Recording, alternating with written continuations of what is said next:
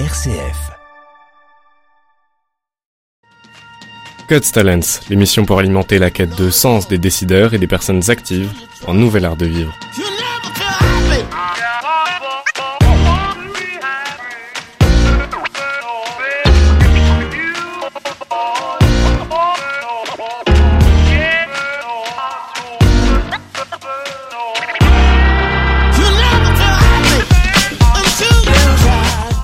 Aujourd'hui, c'est Jacques Gallois au micro. Nous célébrons cette année le 800e anniversaire de la création des crèches par Saint François d'Assise. Du moins, c'est ce que l'on croit savoir. Nous allons enquêter ce sujet en présence de Michel Vincent. Je suis ici à vos côtés. Michel, bonjour. Bonjour Jacques. Je suis ici au milieu de, vos nombreuses crèches dans une magnifique exposition. Vous êtes un des plus grands, si pas le plus grand créchiste collectionneur de crèches ici euh, en Belgique.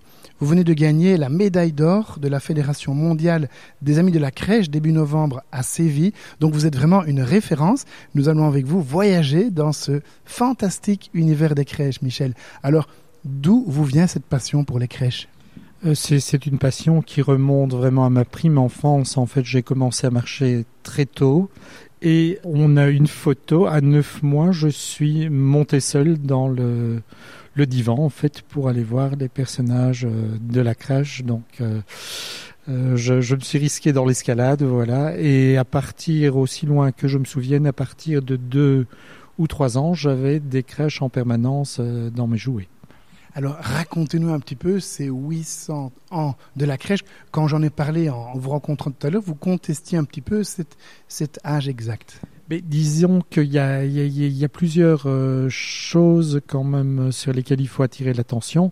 Donc, on a l'épisode de, de Greccio est relaté par deux auteurs. On a Thomas de Celano, donc qui a fait œuvre d'historien, mais qui à ce moment-là était en Germanie. Donc, il a la demande du pape qui a canonisé François deux ans après sa mort en 1228 il a créé euh, des vita, ou des vités plutôt, et ce texte par la suite, bon, pour des différentes raisons, différentes luttes intestines entre les franciscains sur l'idéal de pauvreté, a été mis à l'index et Saint Bonaventure, pour mettre tout le monde d'accord, a repris euh, donc un texte, bon, en enlevant certains détails, mais il prend soin de dire que euh, François demandait au pape et qu'il obtint l'autorisation de célébrer, donc il fallait qu'il ait le privilège de l'autel portatif. Donc trois ans avant sa mort, si on se réfère au latin classique, peut signifier l'année de la mort, donc ça nous situerait en 1224. Et le problème, c'est que l'indulte pontifical, lui, a été euh, effectivement conservé et date du 3, du 3 décembre 1224. voilà. Mais en tout cas, la crèche date donc quelque part clairement de, de Saint François d'Assise. Alors on peut discuter sur l'année exacte ou le mois précis de la crèche, mais en tout cas la crèche viendrait vraiment de François d'Assise, on peut, on peut le dire? C'est encore fort discutable parce que le, le texte de Thomas de Celano parle à trois reprises d'une vision, vision qui tombait bien à propos car l'enfant Jésus était oublié de bien des cœurs, mais il s'est en fait la crèche sur une mangeoire, donc il fallait cet hôtel portatif, entre un âne et un bœuf vivant. Il faut se dire aussi que les gens du Moyen Âge sont incapables de concevoir l'abstraction, donc ils ont besoin sans cesse de symboles concrets. François veut voir avec les yeux du corps euh, les, tourments que l'enfant endura dès son enfance. vous êtes en train de nous dire que la première crèche était vivante était vivante, mais il y, avait un âne et un bœuf. Il n'y a, pas de, représentation de la Vierge, de Joseph ou de l'enfant.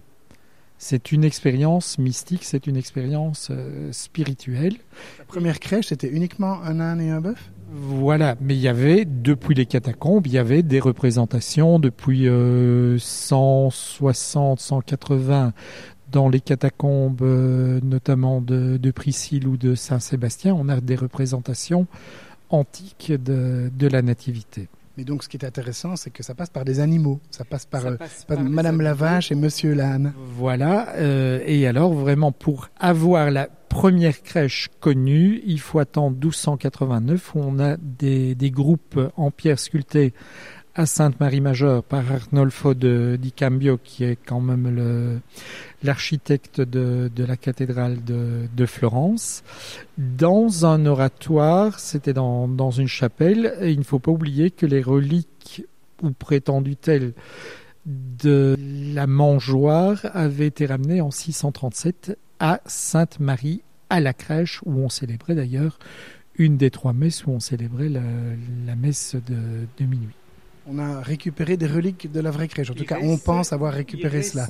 Une urne, euh, donc qui actuellement est une urne de, de Daladier, qui était l'architecte de Napoléon à Rome, qui date de tout début du 19e siècle. Il reste une urne avec cinq planchers de bois, mais il faut dire que tout ça a été maltraité, notamment par le sac de Rome en 1530 par le connétable de, de Bourbon. Donc, on n'est pas certain. On a apparemment cinq planches d'érable euh, sycomore. Interpellant, interpellant. Alors nous sommes ici au milieu de votre exposition dans l'église Saint-Remacle, une des plus vieilles églises de Liège, sur la rive orientale de Liège avant de monter, de partir vers l'Allemagne. Nous sommes ici entourés de 1500 santons environ, d'une vingtaine de crèches dans une magnifique exposition. Euh, on, est, plus, plus proche des 80 crèches, mais je ne les ai pas comptées, mais il me semble qu'on doit arriver. Donc j'ai dû faire un choix. Je n'ai que 25 euh, vitrines euh, et quelques tables. Donc il y, a encore des choses à aménager euh, pour que, que notamment la, la crèche paroissiale que je monte donc avec mes santons, avec mes créations, mais qui fait 23 mètres carrés et 4 mètres de haut. Donc euh, on est plus proche des, de 80 ensembles différents, de 80 items différents. Oui, c'est ça, c'est magnifique. Il y a des crèches de tous les âges, de tous les types. Vous m'avez fait une petite visite avant, avant l'interview, c'est assez remarquable. Vous-même, vous êtes créateur de santons, de crèches, mais vous êtes également collectionneur. Vous avez, vous me disiez 2000 ensembles de crèches, c'est ça? Oui, Et combien de centons ça, ça représente, on ne sait plus exactement, il faudrait refaire un inventaire précis, mais entre 20 et 25 000 personnages. Donc sur quatre siècles. En fait, c'est votre, votre passion, c'est votre vie. Le problème, c'est que je ne me passionne pas que pour ça. Donc euh, c'est vrai que ça commence vraiment sérieusement à prendre de, de la place. Voilà. Vous y consacrez beaucoup de temps, votre passion pour les crèches? Euh, ben C'est par moment quand ça, ça, le permet, parce que la, la, passion ne se limite pas seulement à collectionner. Bon, quand on trouve des objets anciens, il faut bien évidemment les restaurer. Il faut également, je passe mon temps aussi beaucoup dans les archives, dans euh, à faire des, animations, à donner des cours de, de créchisme, de montage de, de crèche. Je le fais donc l'association belge est à la frontière allemande, donc ça, m'arrive régulièrement de donner cours en allemand ou en néerlandais. Également donc de, restaurer des ensembles. On, ici euh, à Liège pour le moment, je monte la crèche dans cinq églises différentes. Racontez-nous ça. Dans, quelle église et comment vous y prenez-vous? J'ai commencé, j'avais 16 ans, donc euh, ça va être le. Il y a eu deux années, bon, où je n'ai pas pu euh, suite, euh, notamment une blessure, euh, où je n'ai pas pu monter la crèche à Robermont, mais j'étais dirigeant de, de Patro, et la première crèche en fait a été faite pour amuser les, enfants. Et le curé m'a dit, bah laisse là, ça, ça change un peu. Et cette crèche a pris de de l'extension. Ici, sur 23 mètres carrés, en fait, on ne la met plus à Robermont parce que l'église n'est ouverte qu'un qu dimanche euh, sur deux. Mais euh, c'est cette crèche donc de 23 mètres carrés, en fait, c'est le premier tiers de la crèche. C'est celle que nous voyons là, derrière nous, c'est ça? Elle est grande, elle est en forme de... Elle, elle, tient un angle avec des murs, des décors hauts de bien 2 mètres 50. Hein, elle fait bien quoi? 4 mètres sur 4 mètres? C'est assez grand. Non, le, le décor de fond euh, développé, donc qui représente les Alpilles entre Saint-Rémy et les Baux, fait 11 mètres de long. Donc voilà, il faut être trois pour arriver à tendre cet arrière-plan sur des écrans. Euh, il faut être trois personnes, euh, si, sinon c'est pratiquement impossible. Alors vous avez gagné la médaille d'or de la Fédération mondiale euh, des amis des crèches. Pourquoi avez-vous gagné cette, cet honneur, cette médaille d'or? C'est une médaille en fait donc qui est donnée. La Fédération mondiale a euh, été fondée en 1952 à Barcelone. Mon grand-oncle était consul général euh, là-bas à ce moment-là, donc suite au congrès eucharistique. Et cette association, euh, au fil des décennies, a pris pas mal d'extensions. D'autres associations nationales se sont créées. J'ai été fondateur de l'association belge, un parmi d'autres, en 1991. Donc on est une association qui a 32 ans maintenant, donc où on donne des cours, où on cherche à protéger évidemment le, patrimoine. Euh, on était pour bien des choses un précurseur. Le plus ancien texte connu sur la pratique de la crèche a été écrit par un jésuite de Huy en 1618. Et c'est ce texte qui a permis à Berliner, donc qui est le plus grand historien allemand de la crèche, d'établir la définition moderne de la crèche. Donc c'est un ensemble de personnages présentés de manière telle qu'il doit susciter chez le spectateur l'impression de participer lui-même euh, à la scène. C'est très important. Donc c'est très important aussi la hauteur à laquelle on expose euh, les crèches. On ne va pas mettre un personnage de 10 cm sous le sapin au niveau du sol. Ça n'a pas beaucoup de, de sens en réalité. Donc toute la logique d'une crèche, en effet, d'avoir le regard, l'attention centrée sur le petit Jésus sur le Christ. Une crèche, c'est un ensemble de personnages, un décor, éventuellement un fond, comme euh, on l'a ici, et de paraître dans la mesure du possible, bien qu'il y, y, a différentes traditions, mais le, plus réaliste possible pour avoir l'impression d'être happé par la scène. C'est un moment, un instantané. Euh, Berliner comparait ça à une scène gelée, figée de un épisode de, de la vie du Christ. C'est assez extraordinaire. Hein, je vois ici tous ces petits personnages, ces santons. Alors, si vous le permettez, Michel, on reviendra bien sûr sur, sur les crèches, mais vous-même, faisons connaissance davantage avec vous. Hein. vous, êtes un, vous êtes un passionné, on le voit, on, l'entend. Quand vous-même, vous, repensez à votre enfance, y a-t-il un événement marquant qui nous permettrait de mieux vous comprendre, vous connaître aujourd'hui? Mais au niveau, de, disons que j'ai une certaine nostalgie, j'étais petit et faible, ce qui n'est plus vraiment le, le cas. Et donc j'ai passé enfant euh, plusieurs mois en Suisse, donc dans, dans, un village de montagne à 1600 mètres d'altitude. C'est quel village? Donc c'était le village de Saint-Luc dans le, le Val d'Anivier. Et quand on y est retourné des années plus tard, ben le, le modernisme était de la partie, ce n'était plus du tout le, le, village vraiment traditionnel. Bon, les stations malheureusement de ski euh, euh, avaient pris un peu, mais j'ai une certaine nostalgie et de ce, c'était de cette odeur de thym, de bois, euh, des, des, des chalets qui, qui parfumaient l'atmosphère. Je suis toujours resté nostalgique de, de cette époque. Vous allez encore de temps en temps à, à, à Zinal, Saint-Luc, Grimens Je n'y suis pas retourné récemment. Bon, c'est vrai que j'ai plutôt tendance à me, me, déplacer un peu en fonction des, des congrès et en fonction des, des activités, puisque on demande souvent ma, ma, participation pour des congrès internationaux ou des, des manifestations. Et c'est vrai que quand je peux, je, je descends volontiers en Provence, où j'ai un filleul et où je suis pleinement alors dans, dans les traditions provençales. Parce que le, le santon par exemple ce, ce n'est pas c'est les traditions c'est la langue c'est porter le, le costume c'est ce sont différentes euh, activités. Voilà. Et retrouvons-nous après cette petite pause musicale. Écoutons un Noël des petits santons un air typiquement provençal. Dans une boîte en carton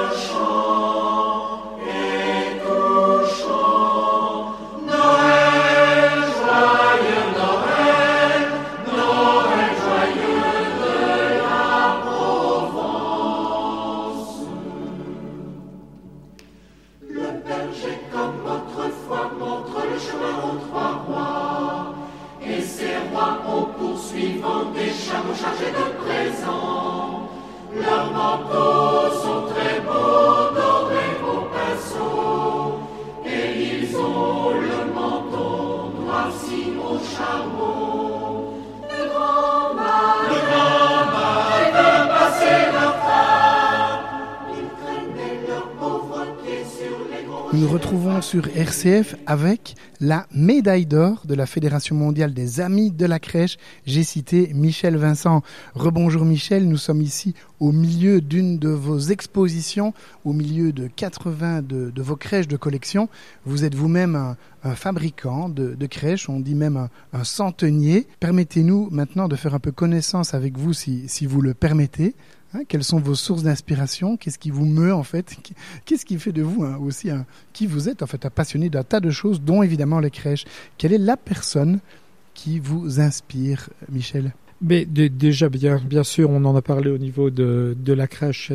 Il y a Saint-François d'Assise, mais il y a également des, des rencontres aussi avec d'autres centeniers, d'autres artistes. Certains sont disparus, mais on a des, des crèches notamment qui résultent d'échanges, notamment de, de santons wallons contre des, des santons provençaux. Ça m'est déjà arrivé de passer chez des amis centeniers et je retrouvais, au lieu d'une crèche provençale, des, des, des crèches complètes peuplées de santons wallons. euh.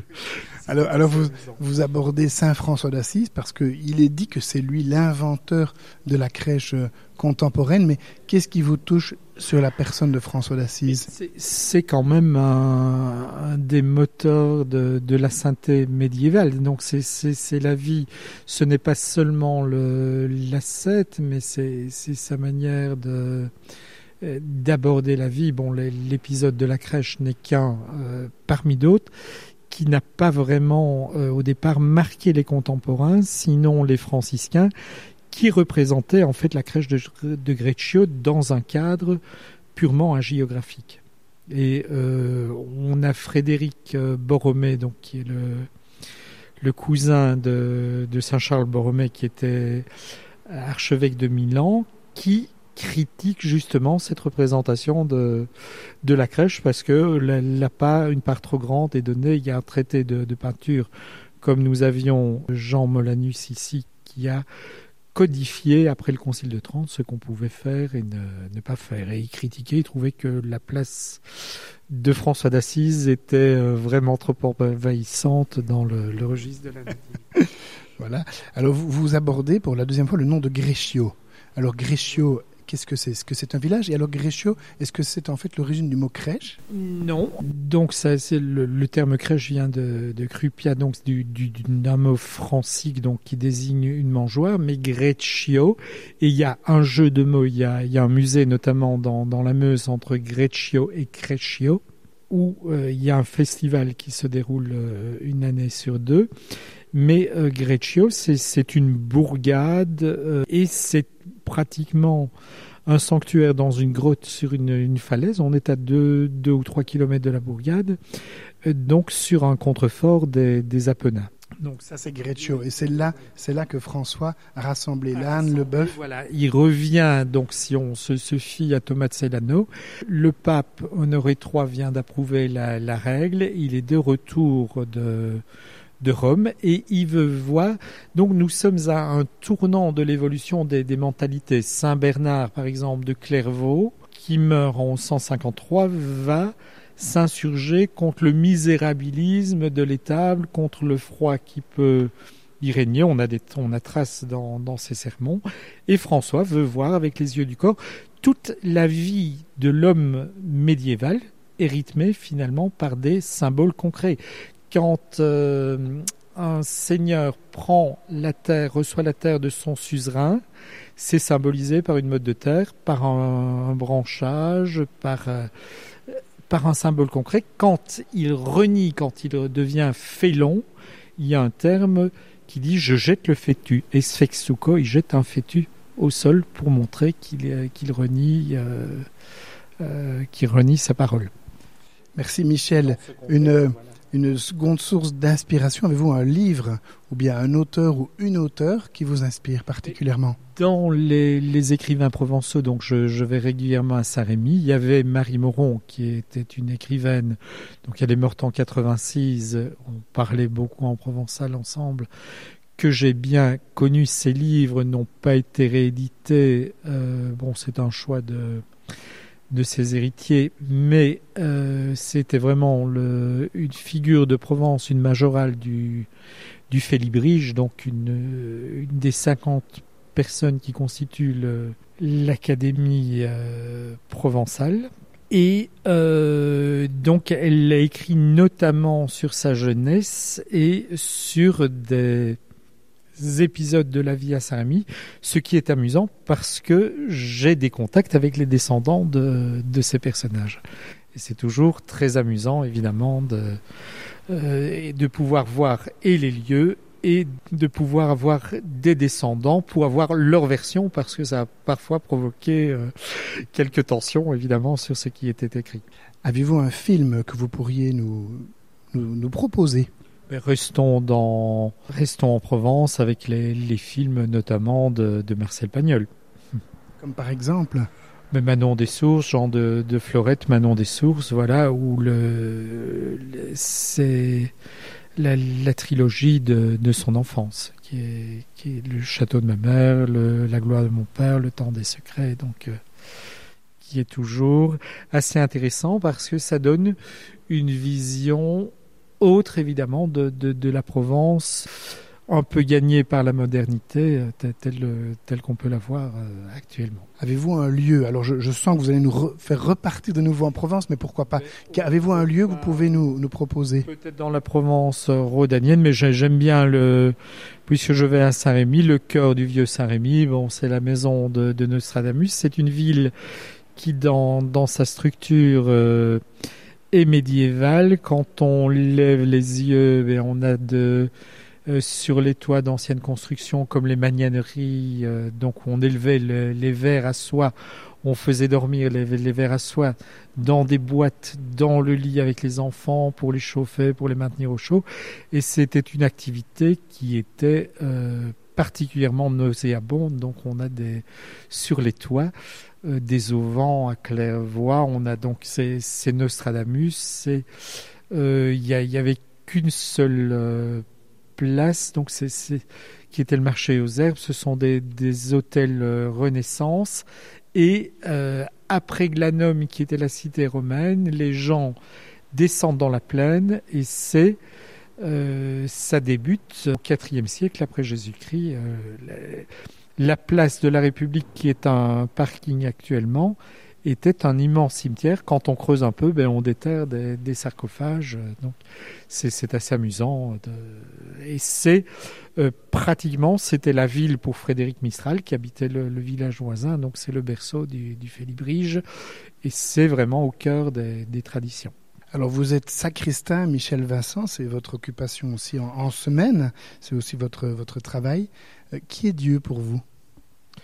Là, c'est extrêmement complexe. Bon, il y a, c'est avant tout une démarche de, de foi, mais bon, je ne pense pas être un contemplatif, bien que je peux passer un, bon moment de, devant une crèche, mais c'est avant tout dans l'action, etc.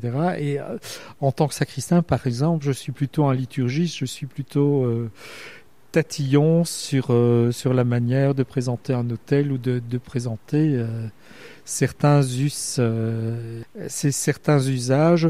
Donc ma, ma, collègue me, me disait, ben, pourquoi est-ce que tu n'as pas mis du blanc pour la fête Dieu?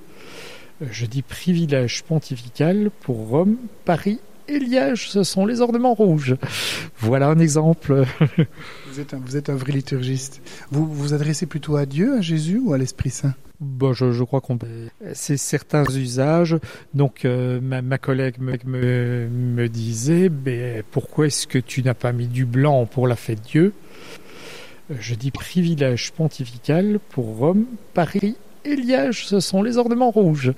Voilà un exemple. vous, êtes un, vous êtes un vrai liturgiste. Vous vous adressez plutôt à Dieu, à Jésus ou à l'Esprit Saint? Bon, je, je crois qu'on ne peut pas dissocier l'un l'un de l'autre, mais il y a deux, je suis pas toujours d'accord non plus avec la peinture.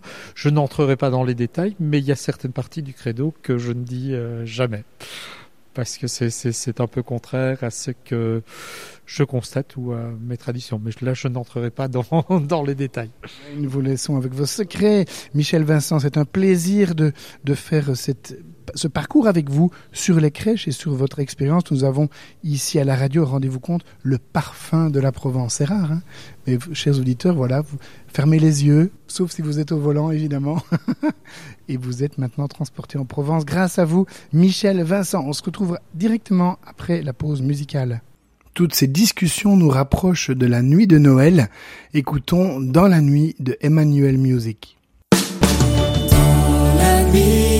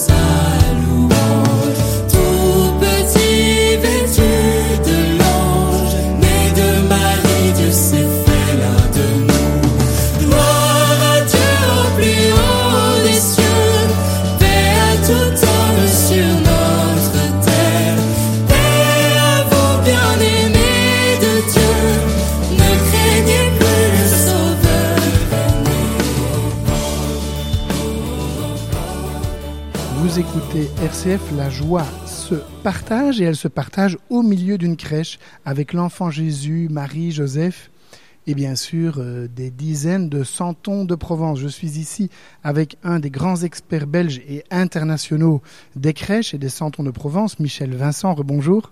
Rebonjour. Voilà. Vous revenez d'un congrès qui a, lieu tous les quatre ans et vous y avez reçu la médaille d'or de la Fédération mondiale des amis de la crèche. Mais c'est pas étonnant. Vous êtes vous-même un grand passionné de crèche, vous êtes crèchiste, mais vous êtes surtout centenier. C'est-à-dire que vous construisez les personnages de la crèche, vous construisez des crèches complètes. Vous avez probablement 2000 crèches dans votre collection, 25 000 centons également dans votre collection. C'est assez, assez impressionnant et c'est pour cela que nous voulons vous présenter à nos auditeurs. Quelles sont un peu les, crèches, vos crèches fétiches, celles que vous préférez? Ben, Peut-être déjà celles euh, que j'ai fait, mais ça ne se limite pas en fait aux, aux épisodes de la crèche de Noël. Par exemple, ici à Saint-Remacle, j'ai l'habitude de présenter trois crèches. Donc il y, a la, crèche provençale de Noël, mais il y a ce qu'on appelle euh, la crèche blanche, qui est la crèche normalement, initialement, on laissait, mais Vatican II, bon, a bouleversé pas mal de, traditions ont laissé la crèche jusqu'au 2 février, qui est toujours actuellement la date des relevailles de, la Vierge et de la présentation au temple. Et il existe en Provence une crèche particulière, donc on appelle la crèche blanche, peut-être à cause des, euh, des colombes euh, qui sont euh, offertes donc en holocauste, une pour le péché et une donc euh, en offrande. En fait, excusez-moi, mais pour nos auditeurs, vous faites allusion au 2 février, la présentation de Jésus au temple. C'est l'épisode durant lequel Marie et Joseph, en fait, font baptiser leur enfant, c'est-à-dire qu'ils le présentent à Dieu. Enfin, je- Quand je dis baptiser, c'est un raccourci, c'est une caricature. Ils présentent Dieu, au- ils présentent Jésus au temple, à Siméon et premier né. Euh, on présente au temple, donc il est consacré au Seigneur, on présente au temple l'enfant mâle premier-né. Et c'est la rencontre avec euh, Anne et Siméon et le cantique de, de Siméon qui est magnifique dans l'évangile de, Luc, évidemment. C'était le, spécialiste des cantiques, aussi bien pour l'annonciation que euh, pour la présentation au temple. Et c'est une crèche dans celle que je reproduis tout au moins qui mêle les traditions à la fois les traditions provençales. Marie, euh, pardon, euh, Siméon et Anne sont en costumes euh, provençaux Et euh, donc la, tradition des navettes, qui est une pâtisserie typiquement marseillaise, qui rappelle la, barque des, des Saintes-Maries, et, les personnages alors purement euh, bibliques, avec une particularité, on a le grand prêtre qui, à mon avis, avait vraiment autre chose à faire, mais qui est représenté euh, parmi le, groupe de, de Santon. Alors vous nous parlez de trois crèches. Vous nous parlez de la crèche de Noël à la sauce provençale. Vous nous parlez de la crèche blanche du 2 février qui est la présentation de Jésus au temple. Mais vous n'avez pas dit quelle était la troisième crèche, Michel. Eh bien, la troisième crèche, donc les, les Allemands l'appellent comme ça, Osternkrippe. Donc c'est c'est la crèche de Pâques en fait qui mêle, qui va mêler les différents épisodes de, la Passion.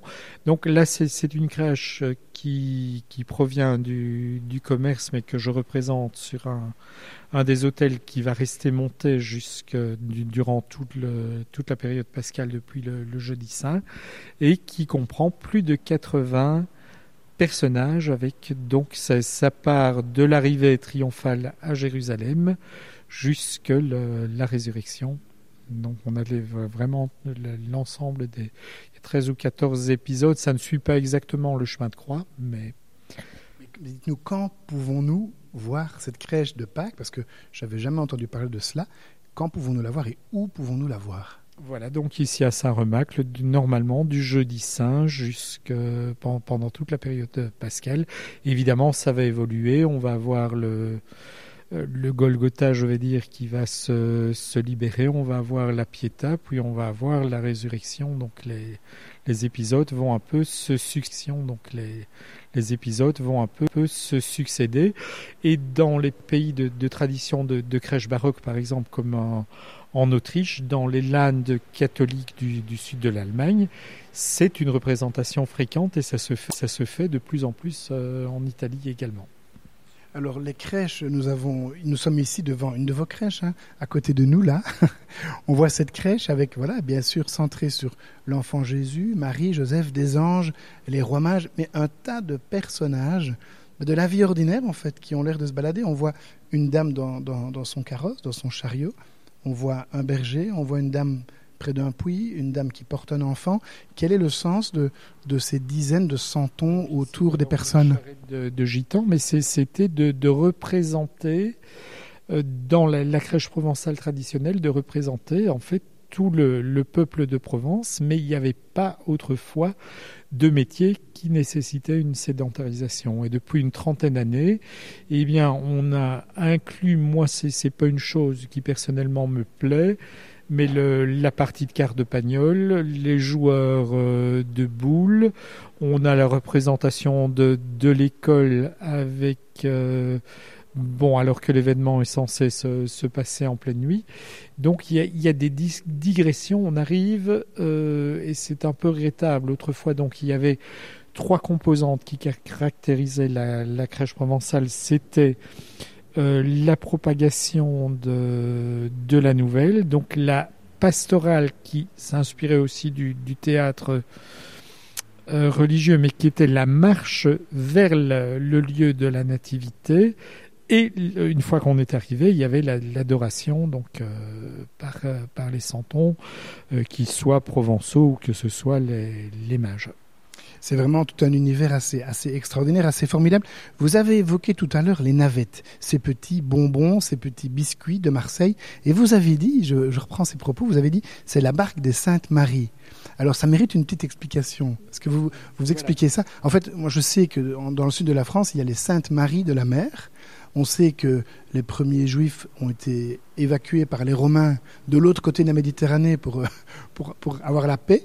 Et donc, est-ce que les Saintes Maries, ce serait qui, qui sont les Saintes Maries Comment comment se fait-il qu'on arrive à, à ce métier provençal Sainte-Marie Jacobet, Sainte-Marie Salomé, donc qui, qui ont, qui ont, dont les corps ont été euh, redécouverts suite à des, des fouilles euh, donc euh, du temps du roi René, donc au XVe siècle. Mais on avait euh, Saint Lazare, on avait différents saints. euh, Donc le- euh, et il y a une fête particulière à l'abbaye de, Saint-Victor, donc la, chandeleur est particulièrement fêtée avec ses cierges verts suite euh, à la vision de Marthe, une mystique qui voit ces cierges qui sont typiques de la chandeleur. On en a ici puisque c'est en même temps une exposition un peu euh, d'ethnographie. Je, profite pour replacer. Bon, on a des, des, moutons avec les colliers. Bon, on a des colliers de moutons. On a des différents euh, petits objets de, de, la vie. Et euh, donc ces navettes, il ne faut pas oublier que le jeûne eucharistique se faisait autrefois à partir de minuit. Et quand les pèlerins avaient communié à l'aube, ils se précipitaient au four des navettes qui étaient voisins pour consommer ces, ces pâtisseries euh, qui étaient typiques de, Marseille. Il y a plusieurs fours. Le four des navettes, donc les navettes sont toujours bénies, mais dans euh, personnellement, je, préfère dans notre four parce qu'il y a beaucoup de E et trois chiffres qui suivent dans le, les fours, euh, dans le four euh, d'origine. Maintenant, ils mêlent un peu trop les, les conservateurs et les. Mais donc, ça veut dire que euh, le sud de la France a été, voilà, aménagé, a été occupé par des, bah, des, des, juifs qui sont arrivés là dans le sud de la France. Est-ce qu'on peut dire que c'est de là que vient cette passion pour les crèches dans le sud de la France? C'est assez compliqué, dis, disons qu'on retrouve voilà des, des, représentations de la nativité, par exemple sur les sarcophages d'origine romaine, mais vraiment au niveau des sanctuaires, euh, on a dit que le santon était né parce que les crèches d'église étaient euh, inaccessibles. En réalité, on sait, on a des, textes, ou même pendant la Révolution, avant la Terreur, on a dit le texte Messé effrontément. Euh, mais il faut se dire aussi que les crèches d'église pour toute la Provence se comptait sur les doigts de, la main. C'était simplement un reposoir autour de la Vierge qui était fleuri, et, décoré, entouré de, de cierges. En fait, l'idée de l'agnel vient, viendra plus d'une d'une in jambredouille, d'une innovation euh, technique. Donc, il va utiliser l'argile qui permettait euh, pas mal de, de variations, donc l'argile dans des moules de plâtre, et qui permettait également la reproduction et l'estampage d'un maximum de détails, ce qu'on n'avait pas, par exemple, auparavant avec des figures qui étaient de, de, type provençal, mais qui étaient en mie de pain, travaillées à chaud et, et recuites. En fait, vous évoquez Monsieur Laniel, qui est quelque part un des, un des grands pionniers, des inventeurs de la crèche contemporaine. Voilà, sur lequel on connaît peu de choses. Donc Régis Bertrand, qui, qui a fait sa thèse de, doctorat sur les santons, m'a dit on retrouve, on commence à retrouver pas mal de choses intéressantes dans, dans les actes notariés, notamment dans la vente d'immeubles, etc. Euh, sinon, on connaît l'Agnel à travers quelques mentions d'état civil. Mais euh, par exemple, pour son baptême en 1764, son père est dit navigant, son parrain est navigant, parrain et marraine signent l'acte de baptême en 1764, ce qui est rarissime euh, pour l'époque.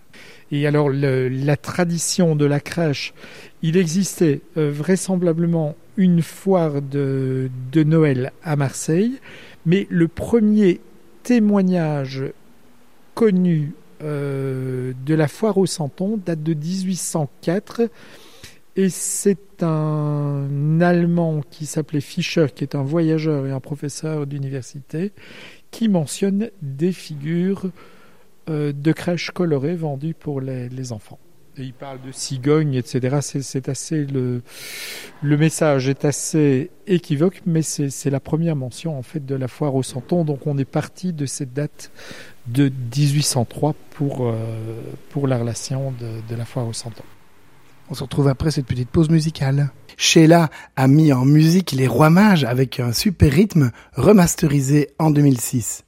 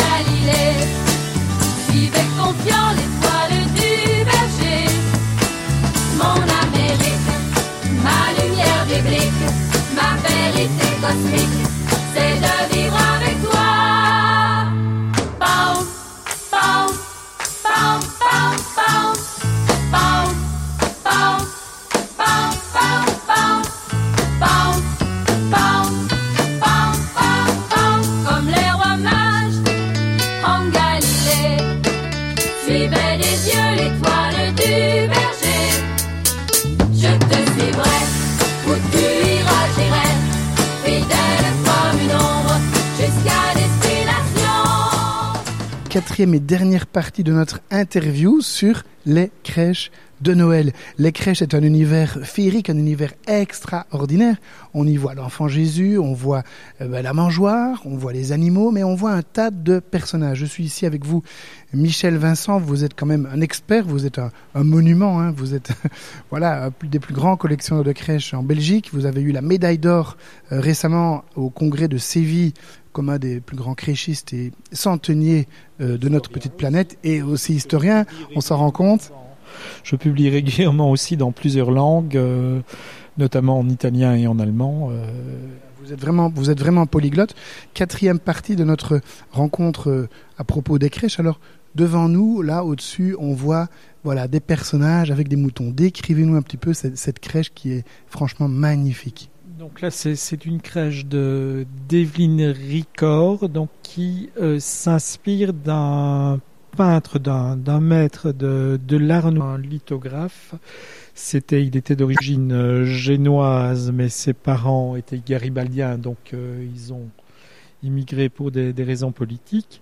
Et cet artiste qui est un maître de, l'affiche, notamment pour les expositions coloniales à Marseille, pour euh, donc qui, était remarqué très tôt et qui a, décoré des, de, de grandes demeures euh, à Marseille, va commencer la veille de Noël 1914 à croquer des santons et euh, en voir tout le, potentiel créatif. Et il ne va plus représenter que ça jusque sa mort en 1932.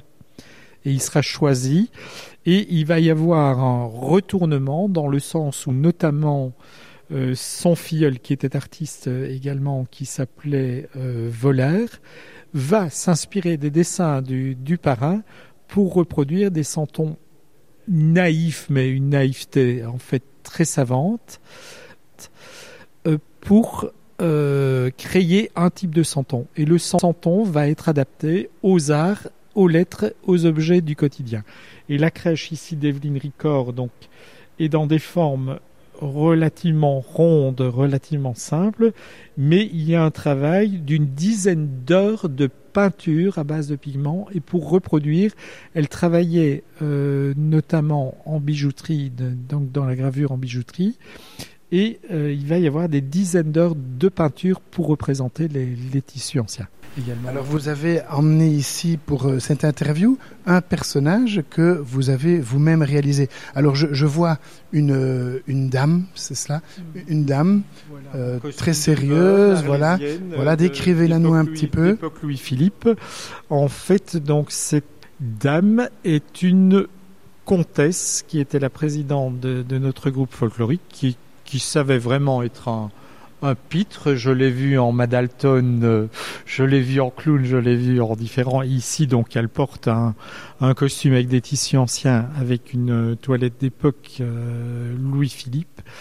Et donc, beaucoup des santons que j'ai représentés, le tambourineur, le berger, étaient des personnes qui ont réellement, qui sont décédées maintenant, puisque j'ai commencé quand même à, à faire des santons il y a plus de 30 ans, qui étaient des, personnages vraiment qui avaient une certaine célébrité régionale, mais qui sont devenus des, amis et qui représentaient donc, vraiment des, personnages réels. Donc ça insiste à la fois sur le costume, mais aussi sur les, sur les, types, sur euh, finalement des gueules, puisque ils ont des, des visages. Et je vois, je vois le visage, hein, le visage est quand même ciselé, on voit même les marques de certaines rides, on voit les yeux qui sont assez perçants comme cela. C'est comment comment faites-vous? Vous mettez des lunettes spéciales, des lunettes d'horloger pour aller dans tellement de détails? Pour cette euh, taille-là, non, mais je, je dois avouer que je commence à voir la vue qui baisse, donc j'ai des, des lunettes qui ont été faites euh, spécialement pour la, vue de près, mais euh, on a dans, dans l'exposition, par exemple, Paul Pontet, qui utilisait, qui est mort en 87, il était né en 1914, qui était capable de reproduire une quarantaine de personnages dans une coquille de noix. Donc, et c'était un fils d'horloger et il était, il travaillait avec la loupe d'horloger en fait pour réaliser ses santons, pour réaliser ses santons et en exploitant également la donc une des caractéristiques de l'argile, c'est qu'il y a un retrait euh, d'une dizaine de pourcents en séchant. Donc, il a fait des moules en terre, il a estampé dans des moules de terre pour avoir des personnages de, de taille décroissante.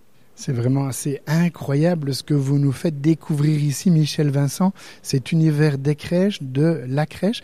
Alors la crèche, vous nous disiez tout à l'heure que l'origine ou l'étymologie du mot crèche venait de mangeoire. Expliquez-nous. Donc, c'est- en français, c'est cripia, c'est euh, en latin, donc qui a euh, donné le, le terme de, de presepio ou pesèbre en italien ou pesèbre euh, en espagnol. Qui veut dire? Donc, qui, qui signifie crèche. Le, le mot est le, le même pessébriste. euh. donc, et, euh, on utilise aussi le mot bélène, loup bélène en provençal. Donc, c'est l'abréviation de Bethléem. En portugais, par exemple, on a le, le terme bélène euh, qui, qui, qui désigne également le- la crèche. Alors apparemment, le mot Bethléem lui-même signifie la maison du pain. La, maison, du, pain. Or le Christ est représenté dans une mangeoire, euh, le blé qui sert lui-même à faire du pain. Les anciens, on a des textes de- des anciens, notamment de, de Saint Grégoire euh, de Nice. euh, on a différents, différents textes anciens qui lient justement euh, ce, euh, ce contexte en fait avec le et cette association de l'Eucharistie.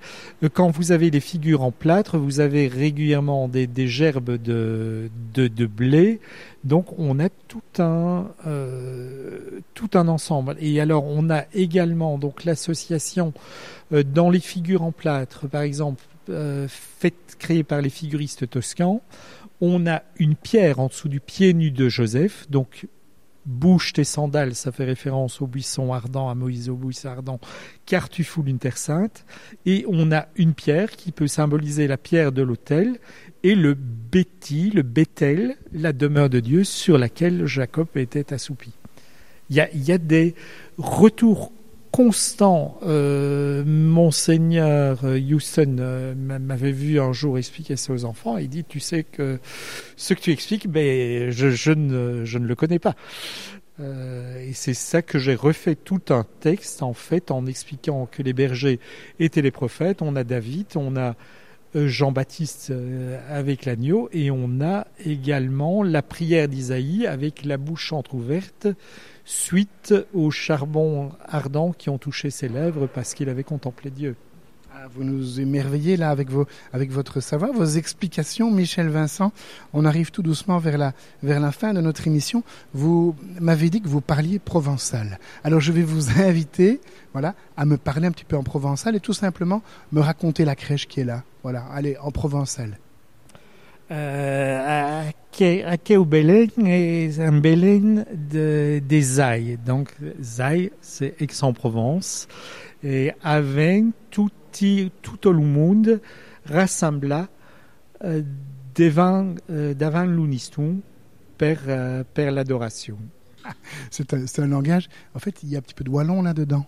Non, il n'y a, a pas de wallon. Moi, ici, bon, je parle, je comprends très bien le wallon, mais je le parle très mal parce que euh, je suis le, croisement d'une mère flémaloise et d'un père ardennais, donc euh, question wallon, ils ne se sont jamais mis d'accord. C'était le, problème, mais j'ai fait, par exemple, pour sortir d'humanité, évidemment, c'est- difficile de, parler ici en dehors d'un contexte, mais j'ai fait tout un travail euh, très approfondi sur Frédéric Mistral et notamment sur Mireille en comparant l'opéra de Gounod et le, poème de, Frédéric Mistral qui lui a permis d'obtenir le, prix Nobel. Mais on a des choses assez étonnantes. Par exemple, on a le Ravi qui est un des personnages euh, principaux de la crèche provençale, les bras en l'air. Bon, on, les- on dit que c'est le, le naïf, euh, mais en réalité, donc le, le fada. Donc un fada, c'est quelqu'un qui est habité par les fées. Mais il faut savoir, j'ai retrouvé notamment euh, une gravure de C120 de Boët. Il faut savoir, j'ai retrouvé notamment euh, une gravure de C120 de Boët à Bolswert, qui est le qui deviendra trois ans plus tard le graveur attitré de, de Rubens dans un ouvrage de dévotion, et il représente la joie. Et il est les bras écartés, levés comme les premiers chrétiens quand euh, ils étaient en prière. L'attitude des mains jointes, en fait, est liée au serment féodo-vassalique. Et ce personnage, donc, qui est un des principaux personnages de la crèche provençale, se retrouve également dans les crèches tyroliennes et euh, du côté de Gardenbaum-Seir et dans, le sud, dans le, le Tyrol euh, autrichien, où il est traditionnel. Et là, ils ont conservé le, le sens primitif. Il appelle le Jubelkerl, donc le mec ou le gars joyeux. Voilà, on arrive vraiment à la fin de notre émission. Comment nos auditeurs peuvent-ils observer sur Internet euh, vos crèches si vous avez un site Internet ou bien faut-il venir ici à Saint-Remacle, à Liège? C'est- un peu le but aussi, c'est d'attirer aussi du, du monde à l'église. Donc pour les groupes, on peut s'adresser au secrétariat paroissial, donc aux heures de bureau, donc 04 343 26 35 extension 1. Et alors l'exposition est accessible les samedis et dimanches après-midi entre 14 et 18 heures.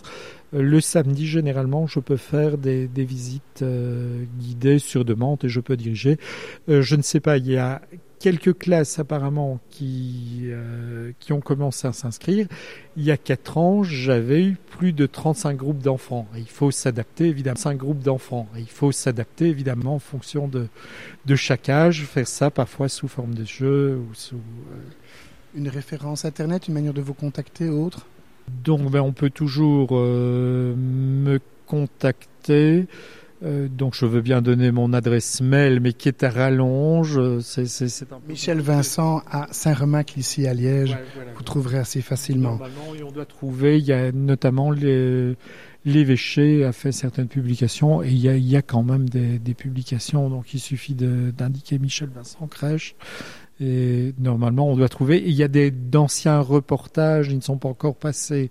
L'exposition est à euh, finaliser, mais on a plusieurs reportages d'expositions précédentes qui ont été faites euh, sur, euh, sur RTC notamment, qui sont Voilà, et vous aurez aussi bien sûr droit à un article sur le site rcf.fr. Vous pouvez trouver cet article le plus facilement possible.